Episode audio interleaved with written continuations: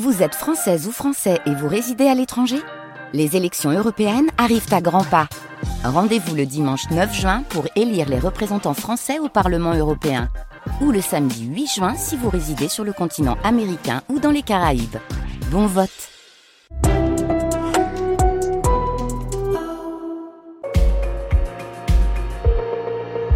Les matins de France Culture, Guillaume Erner. Les enjeux internationaux hier en Californie et cette nuit, eh bien, pour Paris, Xi Jinping et Joe Biden se sont rencontrés à San Francisco en marge du Forum de coopération économique Asie-Pacifique, une entrevue des plus attendues dans un contexte tendu entre les chefs des deux premières puissances économiques mondiales, entre questions commerciales et diplomatiques. Qu'est-il ressorti de cet échange?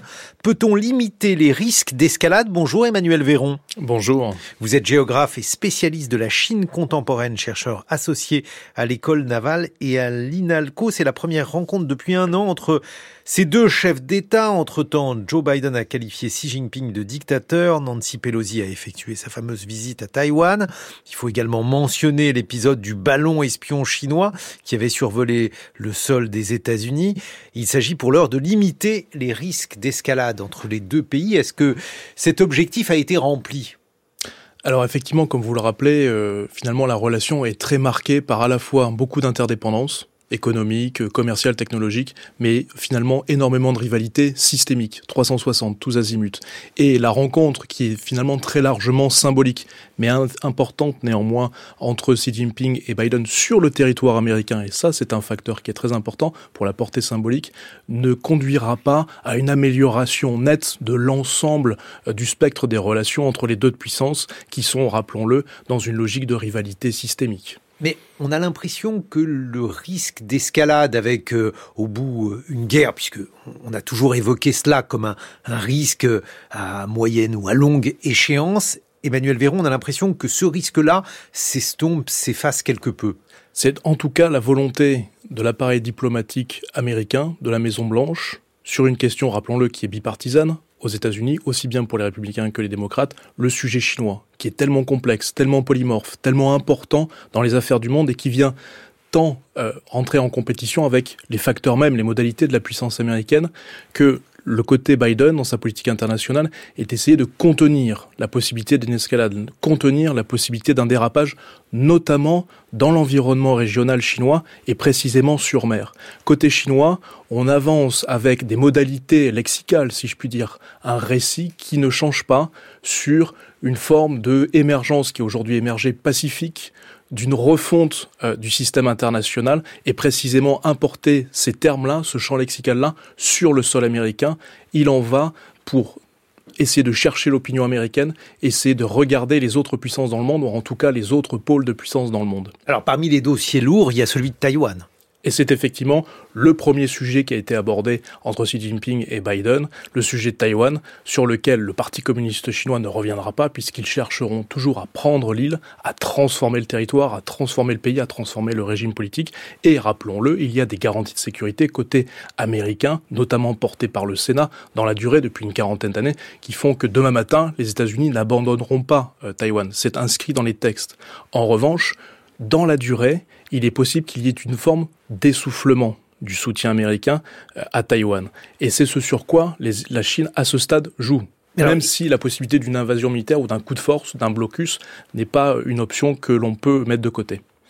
On ne peut pas la mettre de côté, c'est-à-dire que vous imaginez que dans quelque temps, enfin je vous laisse d'ailleurs euh, situer cela euh, dans un horizon temporel, Emmanuel Véron. Mais... Quand on regarde le, paysage politique intérieur du Parti communiste chinois, et notamment toutes les évictions, les démissions, les morts plus ou moins suspectes de ces derniers mois autour de Xi Jinping, on a là une grille de lecture qui est nette sur comment faire avec Taïwan, depuis Pékin, hein, j'insiste bien, euh, avec une ligne qui est assez dure, plutôt portée par Xi Jinping et un entourage qui lui est fidèle, proche, peut-être même encore plus ultra que Xi Jinping, et une ligne un petit peu plus souple, si je puis dire, un petit peu plus libérale, diront certains, notamment vis-à-vis de Taïwan.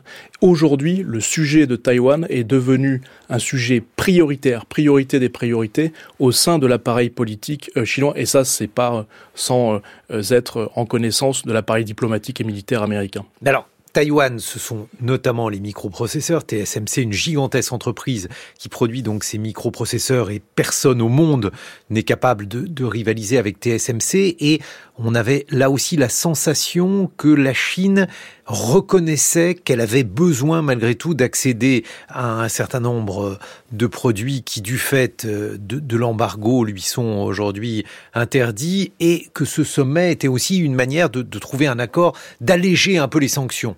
Absolument. C'est une manière pour l'appareil chinois d'essayer de dissuader dans la durée euh, le soutien américain je insiste bien dans, dans, la durée. Quand on revient sur le, le sujet des microprocesseurs, des puces, des, des semi-conducteurs, il est évident que Taïwan a fait le choix stratégique et industriel depuis une dizaine d'années, une quinzaine d'années, de se constituer une forme de monopole qui permettrait d'alimenter la planète entière.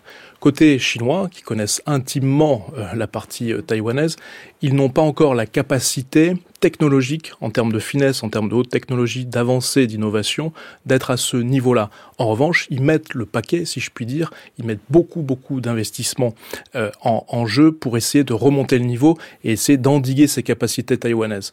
On n'y est pas encore. D'où le fait, dans l'argumentaire stratégique au niveau du parti de cette fameuse ligne dure à la fois des militaires, mais à la fois du politique, de dire ben, prenons Taïwan, ça serait un gain industriel supplémentaire en plus de la possibilité de réunir, et je mets aussi beaucoup de guillemets, les deux Chines pour en avoir qu'une seule Chine. Bon, sauf que ça ne marche pas comme ça, parce que cette addition, elle n'aurait pas lieu euh, de, manière euh, aussi arithmétique que cela.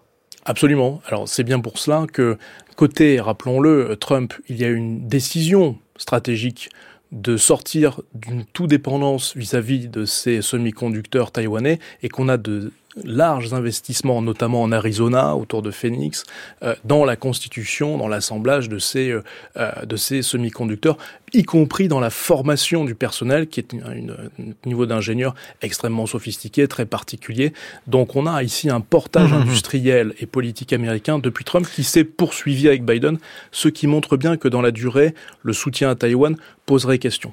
Et puis alors, il y a un sujet qui est un, sujet étonnant dans ce contexte, dans les relations américano-chinoises, c'est le fentanyl, autrement dit euh, cet opiacé, ce médicament qui est détourné de, de son usage pour euh, devenir une drogue pour ses utilisateurs. Qu'est-ce que le fentanyl fait entre les États-Unis et, la Chine?